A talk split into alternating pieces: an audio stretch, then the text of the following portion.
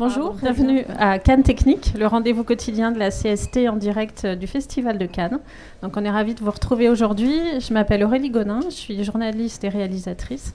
Et j'ai avec moi Joanne Da Silva, qui est conseiller en stratégie chez Epic Games et qui va nous parler de studio virtuel. Alors, est-ce que tu peux nous faire un petit peu un état des lieux de, de ce qu'est Epic Games et euh, Unreal? Oui, ben, bonjour, je suis déjà ravi euh, d'être ici et pouvoir parler de, de ces sujets-là. Donc, ce que, ouais, ce qu'on va faire, euh, donc le but c'est quand même qu'on ait une vraie conversation ensemble et pouvoir échanger avec vous. Mais voilà, pour qu'on sache un peu de quoi on parle, je, fais je vais faire une petite presse qui va durer 5 minutes euh, je vais essayer de rester sur ce temps-là pour voilà, parler, expliquer un peu qui est euh, Epic, parce que dans son nom, il y a Epic Games et on est à Cannes. Et qu'est-ce que le jeu vidéo a à faire là-dedans euh, Ça va être l'un des gros sujets dont on va parler. Donc voilà, moi je m'occupe, donc je suis conseiller stratégique sur Unreal Engine. En fait, l'essentiel de mon boulot, c'est surtout sur la partie éducation. Et quand on parle d'éducation pour Epic, c'est vraiment au sens très large. Donc ça va de la relation avec les écoles, mais c'est aussi les questions de formation pour les studios, le travail avec les institutions institutionnel. On va comprendre ces, euh, ces enjeux-là. Euh, voilà, c'est la définition d'éducation. Euh, rapidement, donc, on va parler du, du temps réel. Euh, pour commencer, je vais faire un petit, petit trailer vidéo qui présente l'utilisation des technologies du temps réel, donc de Unreal Engine sur différents secteurs. Comme ça, ça permet de, voilà, de poser un peu les sujets. Hop, on a pour deux minutes. Donc on voit qu'il y a des applications dans divers domaines. Oui. qu'est-ce que qu'est-ce qu'Epic du coup? Donc, voilà, donc là c'était vraiment une présentation, donc on, on rentrera un peu plus en détail dans l'utilisation de moteurs de jeu avec dans lequel on va trouver des convergences techniques où on va pouvoir utiliser ces moteurs dans différents usages.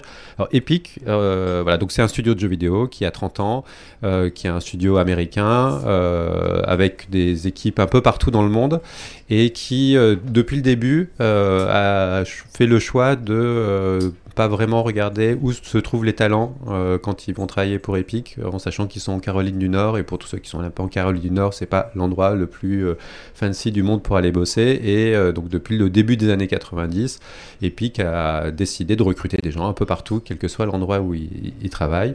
Et, et, petit à petit, Epic s'est étendu et a commencé à faire autre chose. Donc Epic pour, euh, pour ma génération, ce n'est pas Fortnite, mais aujourd'hui, pour tous ceux qui ont des enfants, Epic, c'est essentiellement un jeu qui s'appelle Fortnite, qui est euh, une grosse partie de, la source de revenus principale d'Epic, et qui fait que le développement euh, de technologies pour autre chose que du jeu se fait de manière assez confortable pour, pour Epic et pouvoir regarder autre chose que purement le, purement le jeu vidéo.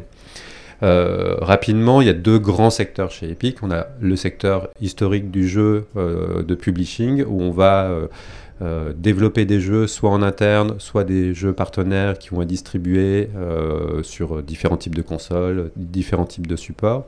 Et à côté, quelque chose qui existe depuis la naissance d'Epic, qui est l'utilisation et la mise à disposition des outils qui étaient conçus pour faire les jeux euh, à une communauté, au tout début juste de créateurs de leurs propres jeux, et petit à petit à aussi d'autres développeurs. Donc il y a dans la partie euh, licensing, donc l'utilisation des moteurs euh, de jeux vidéo. Pendant très longtemps, c'était d'autres studios de jeux vidéo qui allaient pouvoir utiliser les, ce qu'on appelle les moteurs de jeu, donc en gros les briques qui permettent de faire du, du jeu, qui évitent à chaque studio de redévelopper eux-mêmes des choses qui ont déjà été faites ailleurs. Et euh, ces dernières années, euh, bah, ces moteurs de jeu ont commencé à être utilisés dans d'autres euh, secteurs. le, la mission que se donne Epic, c'est donner des outils, mettre à disposition des outils pour que, à travers le temps réel, permettre de débrider la créativité et pouvoir créer et expérimenter d'autres types de contenus. Les, grands euh, piliers et des valeurs d'Epic, le premier c'est euh, les créateurs pour les créateurs. C'est-à-dire que depuis le début, bah, on faisait du jeu vidéo, on faisait des outils qu'on mettait à disposition pour d'autres créateurs de jeux. Et aujourd'hui, c'est ce qui se passe pour euh, du cinéma d'animation, pour de l'archi, pour plein de choses. C'est vraiment des, outils qui ont été conçus d'abord pour des créateurs, ce qui différencie d'un éditeur de logiciels traditionnels comme euh, Adobe, comme euh, Autodesk ou autres, qui, qui sont là pour vendre du logiciel et vendre des fonctionnalités qui ils pensent qu'il y a un marché derrière. Là, la, vision est différente. C'est pour ça que ça reste en open source? Et, euh, après, c'est une autre valeur qui est d'avoir quelque chose qui est ouvert. Donc le, moteur est open source, il est gratuit et il est open source. Euh, et euh, l'objectif est aussi de mettre une communauté en collaboration les uns avec les autres. Donc ça, c'est une des volontés très fortes d'Epic voilà, c'est pas du tout le sujet, mais par exemple, aujourd'hui, on parle beaucoup de métavers. Une des volontés d'Epic, c'est aussi s'il y a un métavers qui, sort et qui, finit par se développer, qu'il soit ouvert. Euh, il y a une, vision aussi qui est, euh, même si on ne connaît pas le modèle économique, si ça marche pour vous, ça marche pour nous. Euh, ça a toujours marché depuis 30 ans, donc c'est aussi cette vision qui, euh, avance. Et la dernière, qui est un des moteurs d'Epic de, depuis les années 90, qui est de toujours pousser la frontière de la qualité visuelle toujours un peu plus haut chaque évolution technologique, elle va être là pour avoir et permettre de produire une image de plus en plus réaliste, de plus en plus pointue. Et c'est ce qui, euh, voilà, ce que par exemple avec l'arrivée d'Unreal 5 est encore une confirmation de, cette vision-là. Même si on peut faire des choses euh, qui ne sont pas du tout photoréalistes, en tout cas, ça fait partie de l'ADN. Euh, hop, je me suis trompé. Ensuite, Epic, c'est, enfin, Unreal, c'est pas que Unreal. Petit à petit, c'est tout un écosystème. Il y a pratiquement pas une semaine sans qu'il y ait une annonce que Epic a racheté une nouvelle entreprise, même si on comprend pas toujours comment les choses se connectent. Euh, l'objectif, c'est de permettre d'avoir un écosystème qui permet de vraiment baisser la barrière à l'entrée pour des créateurs qui ont qui n'ont pas forcément des compétences spécifiques en 3D. Euh, voilà, par exemple, avec le rachat de Quixel. Donc, Quixel, c'est une énorme base de données d'objets qui ont été euh, scannés en très haute définition. Ben, on peut créer des environnements sans du tout savoir modéliser. Euh, on assemble en fait euh, des tables, des chaises.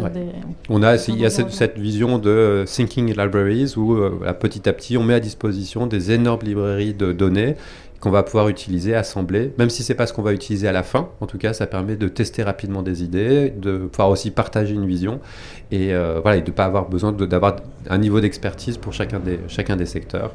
Et donc, voilà, il y a MetaHuman pour créer des humains, le moteur Unreal, et un autre qui s'appelle Twinmotion, qui à l'origine était un outil d'architecture et qui petit à petit devient l'outil d'entrée au temps réel, parce que là, il est beaucoup plus accessible. En trois clics, on peut faire énormément de choses. Et voilà, petit à petit, on va, ça va être un des outils dont on va beaucoup entendre parler. Et voilà, pour faire un, état des lieux rapide, euh, voilà, aujourd'hui, on retrouve l'utilisation des moteurs de jeu. Euh, dans de l'archi, forcément dans du jeu vidéo, pour de la télé, euh, pour de la simulation pour les voitures, euh, pour les, écrans à l'intérieur des voitures, pour du broadcast, pour du live, pour de la formation, pour de la simulation, pour de la pub. Donc vraiment, ça commence à se, à se, répandre un peu, vraiment un peu partout. pour faire notre transition sur notre sujet,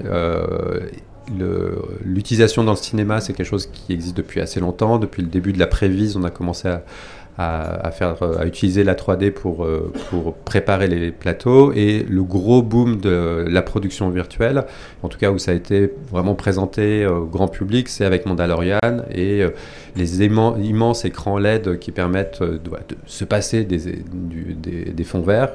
après, on ça, c'était il y a combien de temps à peu près? Et Mandalorian, enfin, en tout cas, le gros boom de Mandalorian, c'était il y a 4 ans, même si la production virtuelle avec des écrans LED, ça existait déjà avant. En tout cas, le, gros push de Disney au, moment de cette sortie-là. Ça a mis la production virtuelle devant la scène, même si en même temps ça biaise un petit peu, parce que ça donne l'impression à tout le monde que oui, il faut un immense écran LED pour pouvoir faire ça, ça coûte cher, c'est compliqué.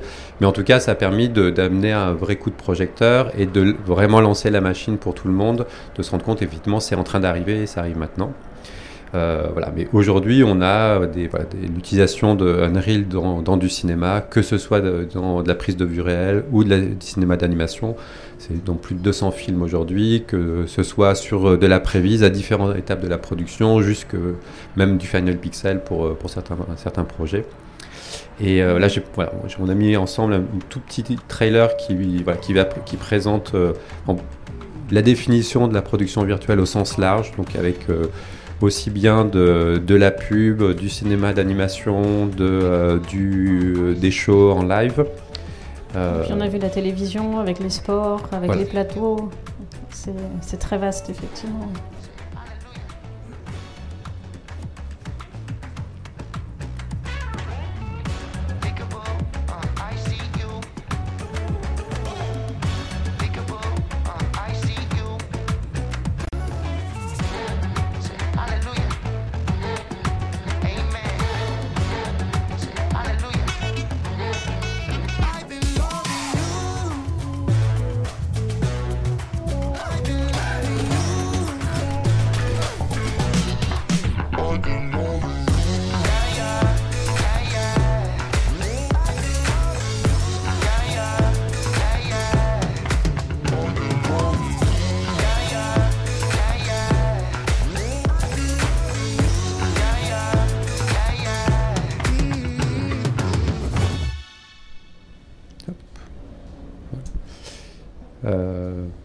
Ça, je vais le faire, même si tu vas me poser la question après. Mais qu'est-ce que ça change On rentre un peu plus en détail, mais voilà, pour moi, le, ce que le temps réel change dans les pratiques, le premier, c'est la capacité à pouvoir itérer très vite, pouvoir tester des choses très rapidement.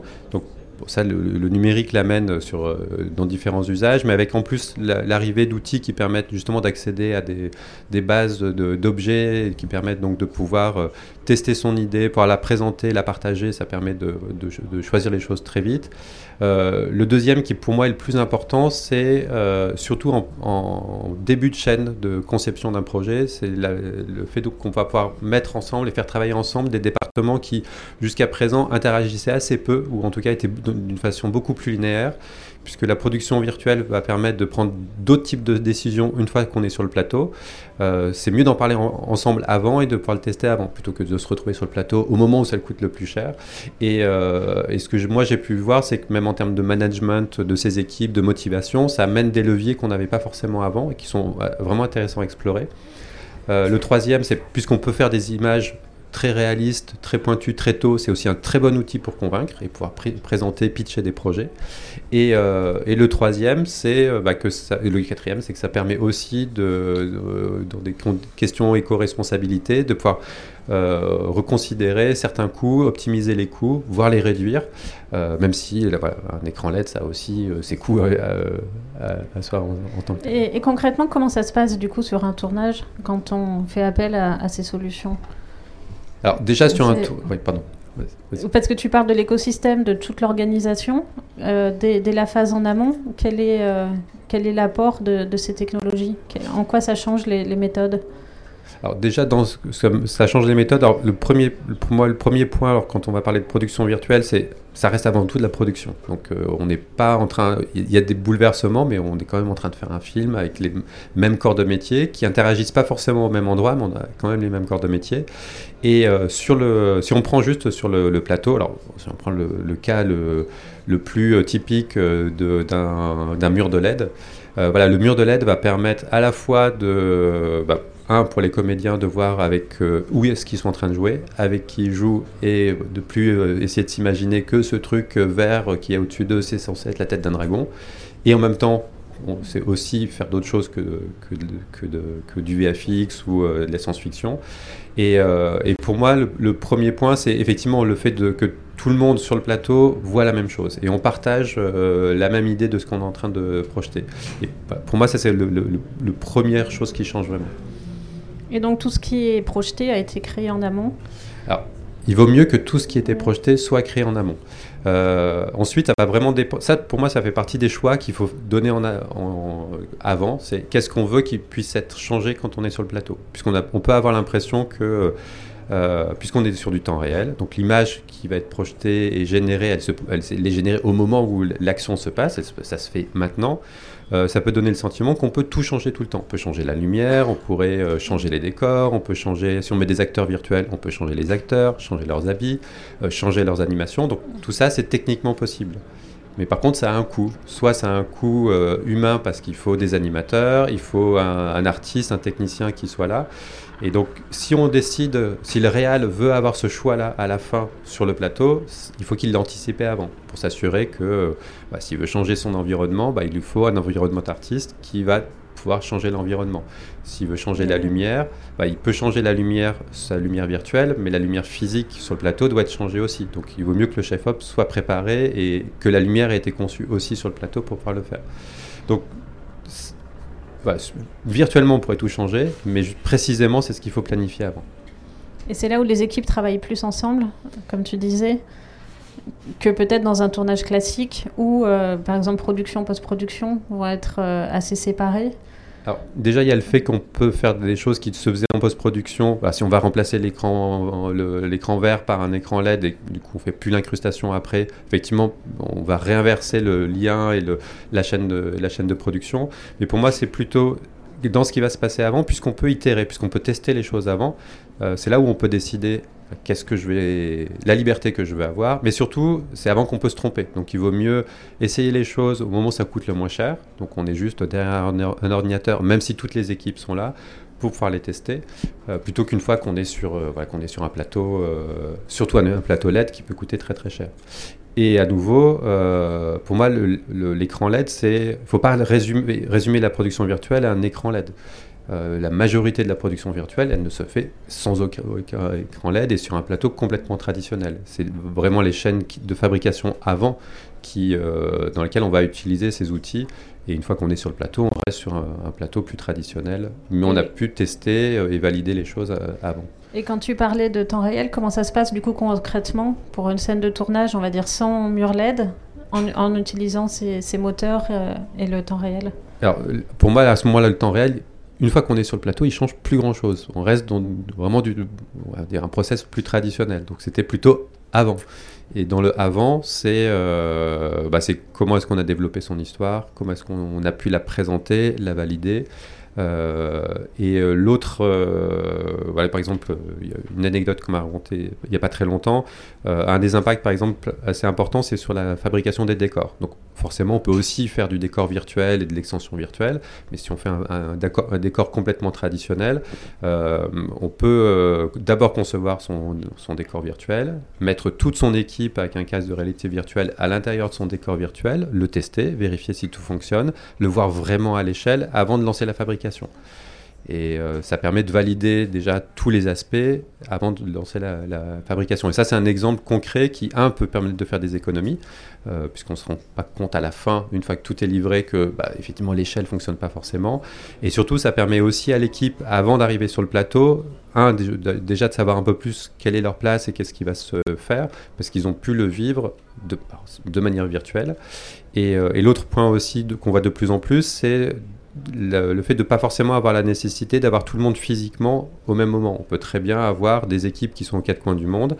Euh, en temps réel sur un moteur, qui peuvent voir, prévisualiser les choses, interagir ensemble, euh, voir à quoi ça ressemble, les annoter avant que ce soit lancé en, fabrication ou avant qu'on prépare le plateau. Est-ce que les métiers changent du coup? Alors, Les métiers changent. Alors, les métiers changent tout le temps. Oui, c'est sûr. Alors, il y a des métiers qui, effectivement, il y a des métiers qui émergent, euh, où, euh, surtout, euh, dès qu'on va utiliser du volume LED, comme il faut fabriquer beaucoup de choses en amont, on va avoir des nouveaux métiers de fabrication de contenu et d'assets euh, qui avant étaient plutôt faits pour euh, du, de la post-prod, là qui arrive, euh, qui arrive avant. Donc ça, c'est des nouveaux départements qui sont en train de se développer. Même si les compétences en, tant que telles sont pas tellement spécifiques, c'est plutôt le moment où elles arrivent qui change un petit peu. Et ensuite, pour moi, dans les grands métiers qui, sont, euh, qui, qui accompagnent euh, ce changement-là, il y a effectivement le décor, puisque de plus en plus, on peut faire des extensions de décor, donc avec une partie qui va être conçue en physique, une partie qui va être conçue en factoriel, mais en, virtuel et en temps réel, mais ça reste quand même du décor, donc c'est quand même la compétence en tant que telle elle reste, euh, elle reste la même, même si les matériaux changent. c'est la même chose pour la lumière. Concevoir sa lumière de manière virtuelle et qu'est-ce qui va être généré dans le moteur euh, de jeu et qu'est-ce qui doit être fait en physique. Il faut qu'il y ait une continuité entre les deux. C'est là où ça devient intéressant. Et, euh, après, oui, même pour, euh, pour la mise en scène, le fait d'appréhender et de s'approprier l'outil, voilà, ça permet aussi pour moi de, de, même en termes de narration, puisqu'on peut tester les choses avant, de pouvoir aussi s'approprier plus facilement les, les, outils et de savoir qu'est-ce qu'on veut faire de manière beaucoup plus traditionnelle, quand est-ce que le, le numérique et le, temps réel est important ou pas. Et du coup, quel est votre accompagnement pour, euh, pour ces changements? Alors, magnifique transition. si ça remarche, ça marche pas. faut juste que je. Parce qu'il y, a un pop-up qui a ouvert. Je peux en parler. Non, ça marche, ça marche plus. Non, si, hop.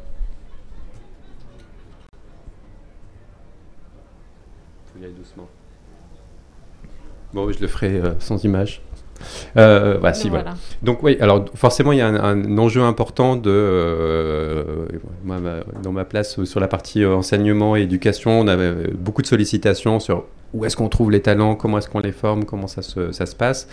donc chez EPIC, on a différents programmes sur la, la partie enseignement qui sont certaines parties qui sont au niveau international. Donc, par exemple, on parle souvent des fellowships, qui sont des formations qui durent. il y en a eu plusieurs depuis depuis trois ans maintenant, qui sont des programmes qui durent cinq semaines, qui ont été conçus justement sur de la production virtuelle, où on va mettre ensemble des gens qui vont travailler en équipe avec des, des des, des, profils complètement différents et leur objectif c'est qu'au bout de cinq semaines un film a été produit et euh, à la fois euh, bah, toute la partie écriture, la partie euh, prod, la partie réelle, et le film va, être utilisé à la fin. La plupart du temps, c'est des films d'animation, puisque ça se fait entièrement à distance, donc c'est plus difficile de, de, de, faire des films de prise de vue réelle. Mais voilà, maintenant qu'on commence à pouvoir se redéplacer à nouveau, sans doute que dans les prochains euh, fellowships, certains se feront euh, sur des plateaux, donc on aura sans doute des films euh, autres que des films purement d'animation. et ensuite, purement sur la partie formation, on a des partenaires un peu partout dans, dans, le monde. Et en France, on a des partenaires certifiés, qui sont des centres de formation certifiés.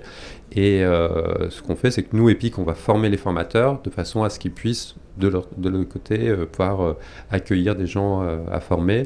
Et voilà. Et petit à petit, on a aussi énormément de contenu qui est mis à disposition pour des gens qui veulent se former eux-mêmes. Donc c'est pas des tutos, hein, c'est vraiment des vrais process de formation avec des, programmes spécifiques en fonction des profils. Et, et, ensuite, moi, mon boulot, c'est aussi d'être le plus proche possible des différentes industries, identifier les besoins et s'assurer qu'on est de l'autre côté, soit dans les écoles pour des cursus un peu plus longs, soit dans la formation, des programmes qui correspondent aux, besoins spécifiques de, individuellement de chacun, mais en tout cas des grands corps de métier. Et qui visent quel, euh, quel corps de métier en particulier? Bah, Aujourd'hui, l'essentiel des demandes, alors ça fait partie de mes préoccupations aujourd'hui, mais c'est vrai que les, essentiels de demandes, elles sont assez euh, très spécifiques à j'ai besoin de quelqu'un qui utilise Unreal.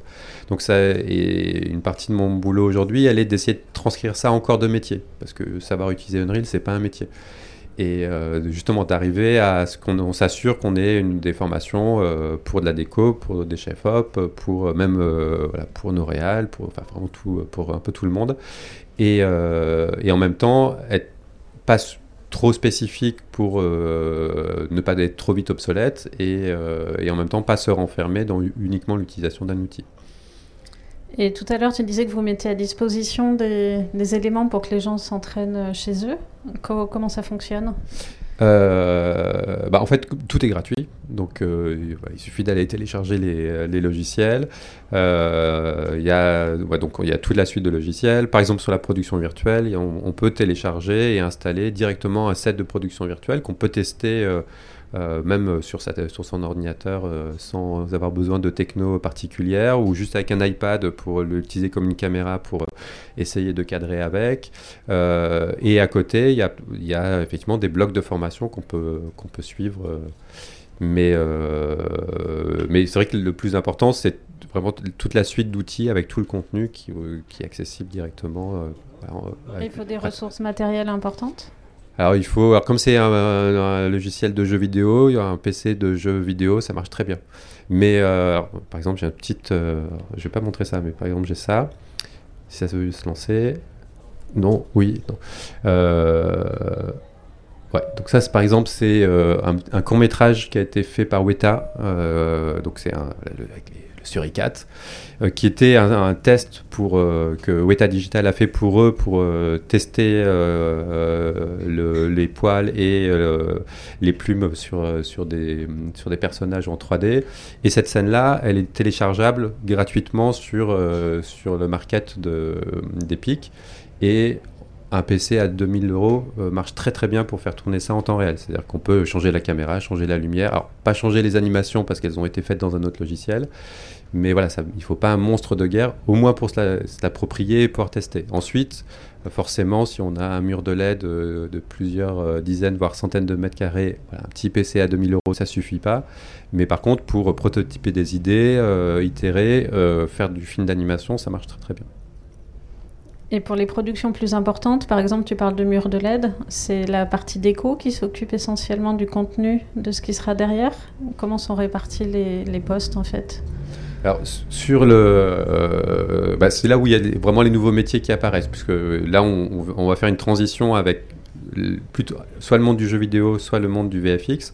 dans le monde du VFX, on va plutôt réfléchir en plan, donc on va, chaque, chaque shot est calé, pratiquement conçu en 2D. Et aujourd'hui, avec les murs de LED, on, conçoit plus l'environnement comme étant presque un niveau, comme un niveau de jeu où on va pouvoir placer la caméra, se déplacer à l'intérieur. Donc on a des artistes d'environnement, d'environnement artistes, donc qui vont concevoir ces, ces décors-là.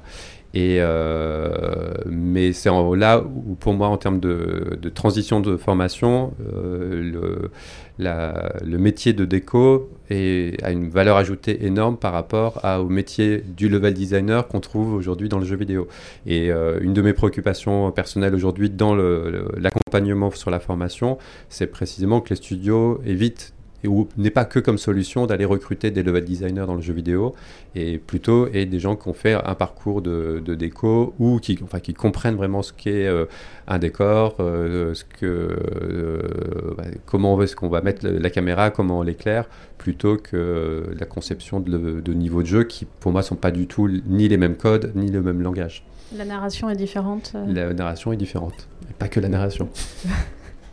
Et après, pour tout ce qui par exemple, je pense à la lumière et au chef-op, on voyait dans les extraits avec des voitures, on a beaucoup de reflets sur les voitures. Ça, c'est quelque chose, j'imagine, qui se fait en collaboration entre tous ces différents métiers. Oui, alors souvent c'est un peu ce qu'on va chercher dans le mur de LED parce que ça permet de faire des reflets assez facilement plutôt que, euh, surtout quand on devait faire des incrustations avec des fonds verts où euh, là c'est un, un, enfer pour euh, gérer, les, gérer les reflets. voilà, par exemple, souvent on dit que dans Mandalorian c'était juste pour le casque, ça permettait de faire tous les reflets dans l'histoire qu'on me raconte, c'est plutôt que le réalisateur, lui, euh, c'est un gros gamer et il ne comprenait pas qu'il puisse pas faire la même chose que ce qu'il faisait dans ses moteurs, dans, son, dans ses jeux. Mais euh, typiquement, le, voilà, le reflet, aujourd'hui, l'une des utilisations qu'on voit assez souvent, c'est pour les voitures, euh, pour les scènes de rolling, on va mettre, utiliser des murs de LED. Alors, ça résout absolument pas tout parce que ça crée aussi plein d'autres contraintes. C'est-à-dire qu'une fois qu'on a filmé avec un mur de LED, bah, on ne peut plus enlever le mur de LED qu'on a derrière. Euh, donc il est là et, euh, euh, il crée de la lumière lui-même, ce qui peut être intéressant parce que ça, permet de, de, pouvoir lighter ses, comédiens, lighter le, décor, mais pour, si on rajoute de la lumière par-dessus, on, éclaire aussi son mur de LED. Donc il y, a, des nouvelles contraintes qui se mettent en place. Mais voilà, ça ouvre aussi ces possibilités-là. Et aujourd'hui, est-ce que du fait de ces nouvelles technologies, on revient à plus de tournage en, studio? Je ne sais pas si on revient à plus de, tournage en studio. Euh, ce qui est sûr, c'est que euh, si on regarde chronologiquement, en réalité, il n'y a rien de vrai. Alors, la, technologie est nouvelle, mais l'usage n'est pas du tout nouveau. Euh, on, faisait de la projection. Là, la grande différence, c'est que la projection n'est pas fixe. On déplace la caméra. Ce qu'on a projeté derrière bouge en même temps que la, la caméra. Donc, pour moi, c'est un outil de plus. Euh, mais c'est pas du tout, ça va, ça ne, tous les tournages ne vont pas se faire ni en studio, ni, euh, ni avec des murs de LED, au contraire. Et tout le tracking entre les objets et les caméras est fait par le moteur il, il est fait par le moteur et par des outils de enfin des solutions de tracking. Et aujourd'hui, ça fait partie des contraintes où euh, ça passe forcément par des technologies qui en plus s'empilent les unes derrière les autres. Il faut une solution de tracking qu'on pose sur sa caméra qui, elle, alors il y a plein de solutions complètement différentes. Il y a des choses euh, qu'on peut faire qui coûtent pas cher du tout. Euh, euh, on peut utiliser les, capteurs de, de, casques de réalité virtuelle qui coûtent une centaine d'euros. Et il y a d'autres solutions qui peuvent coûter des milliers, voire des dizaines de milliers d'euros, qui sont plus ou moins précis. Mais qui introduisent aussi de la, latence. Et ça, par exemple, aujourd'hui, c'est souvent on va parler du mur de LED. La difficulté, c'est le pitch, donc la taille de, chacun des, des, des, sites sur l'écran qui peuvent créer un effet de moiré. Mais en réalité, la difficulté la plus importante, c'est la latence. C'est-à-dire que quand on déplace la caméra, entre le tracking, tout le flux euh, de numérique qui doit, être, euh, qui doit être généré, passer de la caméra, passer par tous les, euh, toutes les machines, ben on peut avoir plusieurs, ça se compte pas en secondes, mais en quelques frames, et ça suffit à ce que certains mouvements soient pratiquement impossibles à faire, en tout cas avec l'état de, l'art aujourd'hui. Et vers quoi est-ce qu'on évolue? Quels sont les progrès? Alors dans les progrès, il y a bah, un, bah, le premier souhaitable, c'est que déjà que les murs de LED coûtent moins cher. Euh, soit aussi euh, qu'on ait d'autres options que de les acheter en Chine. Euh, il y a effectivement des pitchs aussi de plus en plus, plus en plus fins. Et c'est vrai que le grand jeu sur le mur de LED, en dehors de son coût et d'exploitation, d'achat et de la consommation d'énergie qu'il y a derrière, c'est justement la question de la latence. Et ensuite, voilà, après, il y a plein d'autres choses qui, qui, vont arriver dans le fait aussi d'avoir des caméras qui captent aussi la profondeur, qui fait que si on veut enlever son mur de LED, on peut enlever son mur de LED sans avoir à, revenir à des vieilles technos de, faire de la rotoscopie pour pouvoir enlever quelque chose qu'on ne voulait pas. Et, euh, et voilà. Et après aussi, l'une des difficultés qu'on a aujourd'hui, c'est euh, euh, tout ça, ça, permet de faire plein de choses, mais les machines sont aussi compliquées à obtenir. Elles coûtent pas forcément très cher, mais comme beaucoup de choses aujourd'hui, c'est il y, y a des difficultés d'approvisionnement et voilà, acheter une carte graphique, il y, y a son coût et il faut juste la trouver aussi. Et globalement, est-ce qu'on va vers... Tu, tu, dis que tout se simplifie. Est-ce que l'idée, c'est justement de rendre toutes ces solutions plus accessibles à des non-spécialistes? En tout cas, du point de, dans, dans le, la démarche d'Epic, c'est exactement ça. C'est euh, de rendre les outils le plus accessible possible. Euh, mais ça ne remplace pas l'expérience métier. Donc entre euh, le fait d'ouvrir et donner la possibilité, pour moi, c'est plus euh, ça permet de s'affranchir de certaines phases, surtout en début. De, pour moi, c'est vraiment le début de la production. C'est quand, on a une idée, qu'on veut pouvoir la tester, on va pouvoir tester des choses plus facilement que s'il fallait déjà avoir lancé sa prod pour voir qu'est-ce qui marche et qu'est-ce qui marche pas. Euh, donc pour moi, ça permet aussi voilà, d'ouvrir aussi à d'autres types de narrations, à des narrations aussi d'autres euh, d'autres générations d'auteurs qui, qui s'approprient ces outils plus facilement, donc qui vont pouvoir les présenter plus facilement, qui peuvent pitcher et arriver à les financer euh, euh, moi, c'est plutôt cet aspect-là que je vois qui change plutôt que d'avoir une barrière à l'entrée où n'importe quel, n'importe qui pourrait faire un long métrage de cinéma. Ça, bah non, ça, j'y crois pas. Très bien. Mais écoute, merci beaucoup. Est-ce que, est-ce qu'on aurait des questions? Oui. Je vais répéter la question.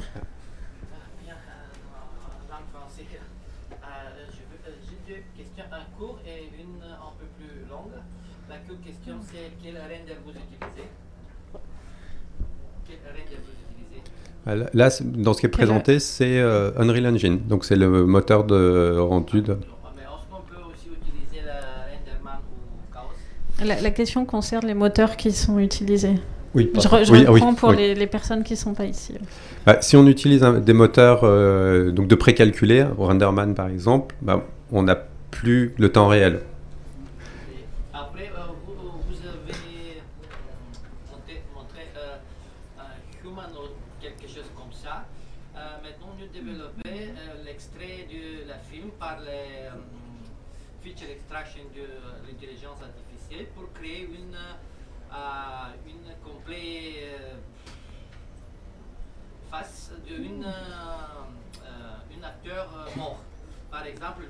par exemple. Hmm.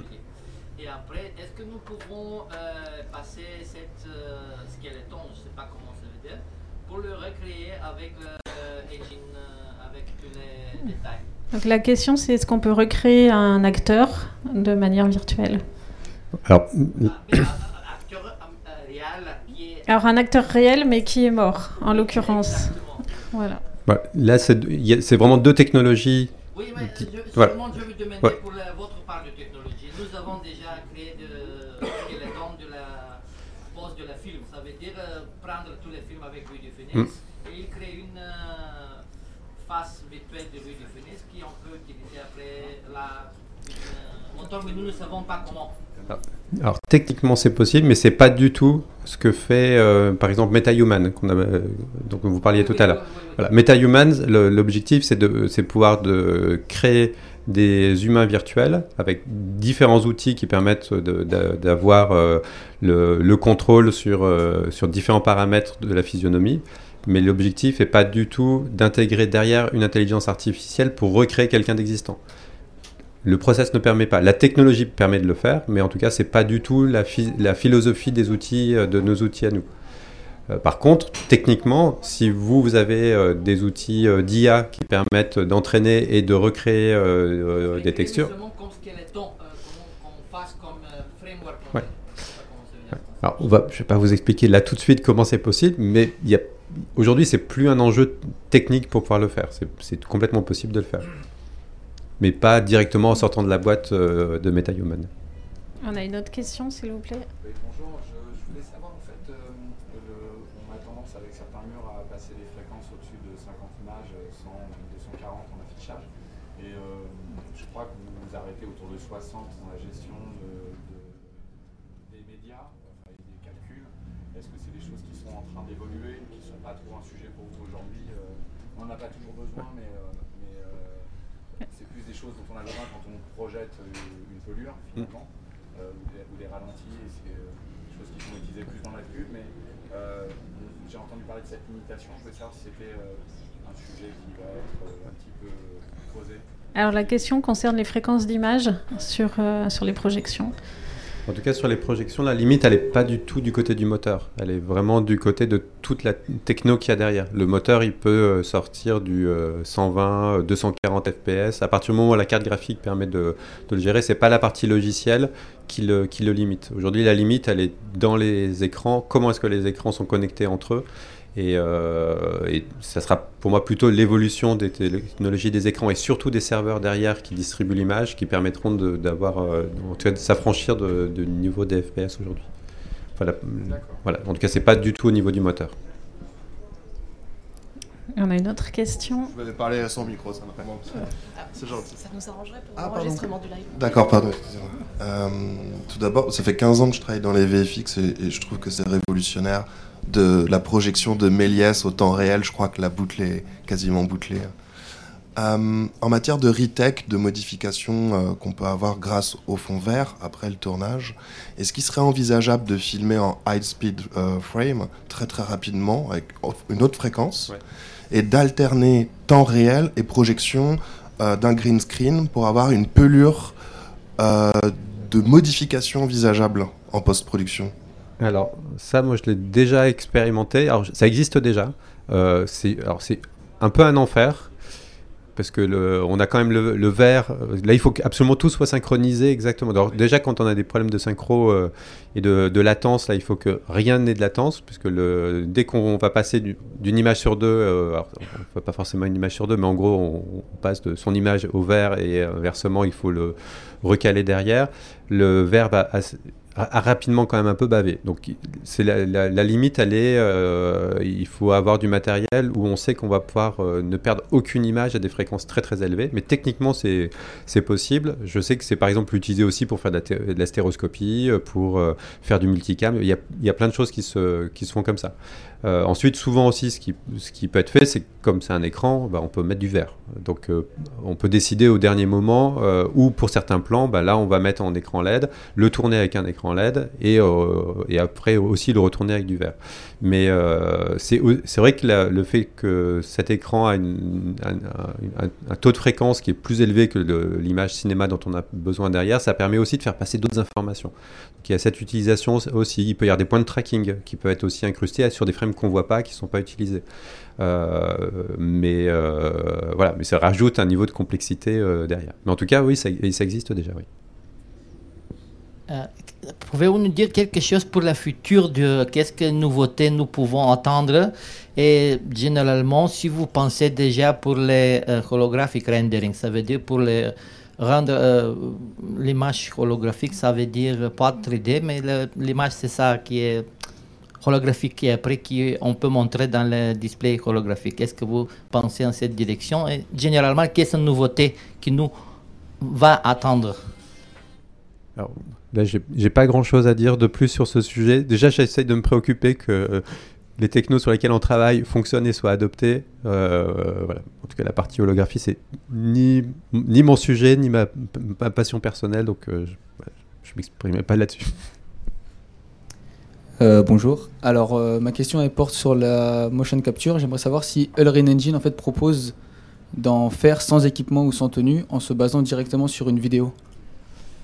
Alors ça c'est pas du c'est pas du tout une brique euh, côté Unreal, mais il y, a effectivement des technos aujourd'hui qui existent basés sur des IA qui permettent de récupérer, de faire de la, motion capture, performance capture mais c'est n'est pas le moteur lui-même qui va gérer cette donnée-là. On va pouvoir l'intégrer, mais euh, le but aussi, c'est que le moteur soit assez agnostique de euh, technologie pour pouvoir se brancher assez facilement euh, sur d'autres. Mais voilà, par exemple, aujourd'hui, il y a de la, capture facial d'expression qui se fait uniquement sur un flux vidéo et qui marche très bien. sur de la vidéo, sur des corps, il y a des choses qui commencent à sortir qui, qui, qui, fonctionnent, mais voilà, c'est pas Unreal qui le, qui le fait. bonjour. J'ai eu l'occasion de visiter un des studios Mado XR sur euh, proche de, Paris. Euh, effectivement, il y avait les LED en 3D, mais je me demandais, est-ce que euh, si jamais on a un chef-op ou un directeur de la photo qui est déjà habitué sur un tournage, est-ce qu'il doit être formé à l'utilisation en studio ou on a besoin d'avoir vraiment quelqu'un qui a déjà les compétences et qui fait partie déjà de l'univers Unreal Alors, Moi, ma, préoccupation, elle est aujourd'hui plutôt de former les chefs-op, plutôt que d'avoir sur le plateau, c'est ce que je disais tout à l'heure, aujourd'hui la, la, plupart des gens qu'on va avoir sur du Unreal, c'est des gens qui viennent du jeu vidéo. Euh, et qui ont forcément une compréhension de ce qu'est la lumière très différente d'un chef-op qui a eu, euh, qui est, dont c'est le métier. Qui travaille avec des vraies lumières, qui travaille avec des vraies lumières. non, mais sinon, oui, parce qu'on peut se retrouver avec des discussions où personne ne se comprend. Euh, on parle de termes purement de, de jeu et. et la communication et, et le vocabulaire, c'est un vrai enjeu aujourd'hui sur les tournages? Oui, même si euh, ça, ça s'aligne petit à petit, mais euh, voilà, en tout cas, quand on parle de, température de lumière, quelqu'un qui vient du jeu vidéo. Et je pense que les exemples sont nombreux. Oui, après, voilà, c'est, comme l'interaction est rapide, qu'on dit bah, le soleil, tu le mets là, ok, tu le mets là, plus bas, on finit par se retrouver, mais voilà. D'où l'importance aussi de formation sur euh, avoir un langage commun et qui soit spécifique à chacun des métiers aussi. Ok. Est-ce qu'on a d'autres questions? Oui. Pardon. Euh, du coup, moi je parlais en tant que consommateur de jeux vidéo et j'ai vu l'évolution qu'il y a eu entre l'Unreal 4, enfin l'Unreal 4 et l'Unreal 5. Et euh, j'ai vu qu'il euh, y a eu l'utilisation du ray tracing. Et je voulais savoir quelles ont été aussi les autres technologies qui ont été mises en place pour créer ce gap-là de visuel parce que c'est ahurissant quand même un peu. Alors j'ai une, j'ai une slide là-dessus, mais je ne vais pas aller la chercher. En gros, dans Unreal 5, il y a effectivement la partie ray tracing, mais qui était déjà là avant. Hein. Ça fait un petit moment que c'est une, une, techno qui est là, mais qui est là, c'est surtout de la partie euh, ce qu'on appelle illumination globale. Donc c'est une brique qui s'appelle Lumen, donc qui s'occupe de toute la partie illumination. Et dans les briques de, de Unreal 5, il y a une autre grosse brique qui s'appelle Nanite, donc qui est euh, une techno qui permet de permettre au moteur d'injecter des bases de données de polygones colossales. C'est-à-dire qu'on n'a plus vraiment besoin d'optimiser comme on, avait besoin de le faire pour le jeu vidéo, d'avoir des, objets euh, ultra optimisés pour le temps réel, et qui pour moi est aussi une des choses qui change tout. C'est-à-dire que jusqu'à présent, euh, voilà, on avait un projet qui était fait pour, du jeu, un projet qui allait être pour du cinéma. Typiquement, on fait un teaser de jeu vidéo. Bah, souvent, c'est on va devoir refaire tous les assets du jeu vidéo juste pour faire son teaser. Là aujourd'hui, c'est les mêmes à part quelques petites variantes, mais ça reste les mêmes. Donc ça, c'est vraiment l'une des briques. Et ensuite, l'autre, c'est, alors, je ne vais pas rentrer, euh, faire toute la liste, mais l'autre brique qui est importante aussi, c'est euh, euh, une solution qui permet de, faire des open world, donc vraiment des univers immenses et qui vont, se découper tout seuls. Donc on n'a pas besoin de programmer qu'est-ce qui doit afficher, non afficher, qu'est-ce qui est en mémoire, qu'est-ce qui l'est pas. Et ça, ça marche aussi bien pour du jeu que pour du film et euh, qui pour moi aussi fait partie de comment est-ce qu'on baisse la barrière à l'entrée. Voilà, on n'a plus à se préoccuper de ces, choses-là. Voilà. après, en tant qu'ancien directeur d'école, moi ça me fait un peu, j'ai un peu peur pour les étudiants qui n'ont toujours pas des grandes préoccupations d'optimisation. C'est-à-dire que ça fonctionne, ça s'affiche, mais ces, ces, données, elles sont quand même quelque part. Donc on peut rapidement avoir des scènes, et pour tous ceux qui installent des scènes d'Unreal 5, on voit qu'elles font des gigas et des gigas. Euh, bah ça, c'est une, aussi une des préoccupations après. Quand on travaille ensemble, bah, ces données, elles doivent transiter. Donc, euh, visuellement, on a des choses chouettes, mais en, termes de process et de pipeline, ça, ça pose aussi d'autres questions. Donc, effectivement, comme pour toute technologie, il faut se former. Et ce sera le mot de la fin, puisque je suis désolée pour les prochaines questions, mais on va devoir s'arrêter là. Et ben, merci à tous. Merci beaucoup, Joël. Et et on se retrouve demain à la même heure, toujours en direct de Cannes, et cette fois pour parler des solutions Dolby. Merci. Merci.